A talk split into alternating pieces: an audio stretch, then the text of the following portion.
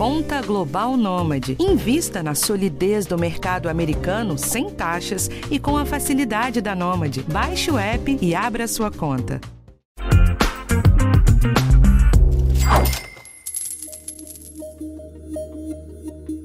Olá, esse é o podcast de educação financeira do G1. Neste programa, vamos falar sobre as contas de início de ano, como IPTU, IPVA e taxas escolares, que pesam no bolso dos brasileiros e podem se tornar uma âncora nas finanças se não forem bem administradas. Faremos uma análise de quando vale a pena pagar essas contas à vista com dinheiro do 13º e da participação de lucros e resultados da empresa. Eu sou Patrícia Basílio, repórter de economia do G1, e quem está comigo hoje é meu colega Luiz Gerbelli. Oi, Luiz! Oi, Patrícia, pessoal, tudo bem? E aí, Luiz, os impostos desse ano já chegaram na sua casa? Como você vai fazer para pagar tudo isso? E como chegaram, Pat? Estou me organizando para pagar tudo em dia. Logo após as festas, em janeiro, os brasileiros como eu têm de pagar os tributos do ano que começou. Em geral, é possível efetuar o pagamento à vista, com desconto ou parcelado. Para escolher entre pagar os tributos de uma vez só ou dividir em parcelas, é preciso avaliar alguns fatores, como o valor de desconto e a presença de dívidas. Reginaldo Nogueira, diretor do IBMEC em São Paulo, fala mais sobre o assunto. Isso sempre vai depender da situação das famílias, né? É, havendo a possibilidade, ainda mais num horizonte em que as taxas de juros brasileiras estão, estão historicamente baixas, é, isso significa que descontos com percentuais ali, né, um pouco mais atrativos, é, sempre vão compensar do ponto de vista, né, então, financeiro. O mais importante é que a pessoa tenha planilhado, tenha ali num pedaço de papel, né, quais são os, as, suas as suas receitas, as suas despesas para esse começo de ano e, e, e uma visão sobre, bom, se a gente fizer esse pagamento agora em janeiro, isso vai representar ali um aperto em fevereiro ou março.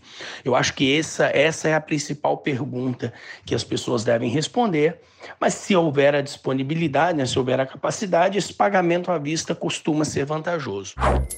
Um descontinho realmente alivia o peso da grande quantidade de contas após os gastos de presente de Natal, não é, Luiz? Mas não é sempre que recebo bons descontos para pagamentos à vista em contas, não.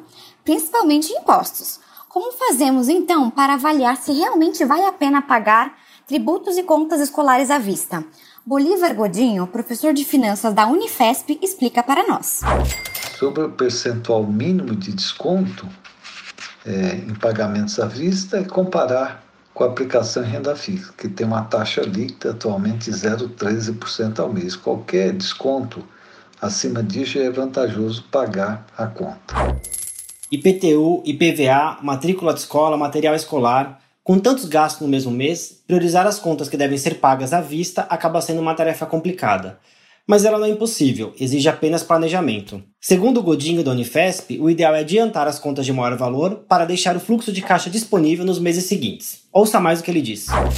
É, as contas mais importantes para pagamentos à vista são aquelas que, em caso de atraso, incidem multas e juros por atraso no pagamento. Caso a pessoa queira simplesmente adiantar os pagamentos, deve procurar pagar as contas de valores mais elevados primeiro, se for possível, que assim ele está deixando mais recursos disponíveis é, para a frente. Então, se ele vai antecipando os pagamentos das contas, a, o fluxo de caixa vai ficando mais favorável daí para frente. Aí pode planejar um investimento ou até planejar eventualmente uma viagem, alguma coisa assim.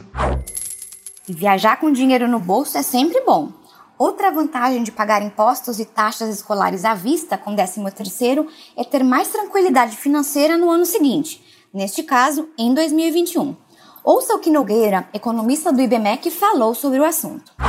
Tudo isso entra numa estratégia que começa com essa pessoa sentando com uma folha de papel mesmo, um lápis, uma calculadora e fazendo esse planejamento sobre como foi sua vida financeira em 2020, como será sua vida financeira em 2021, como ela pode utilizar agora o que ela recebeu a mais para que o ano de 2021 seja um ano de menos sufoco e um ano um pouco mais de tranquilidade na vida financeira.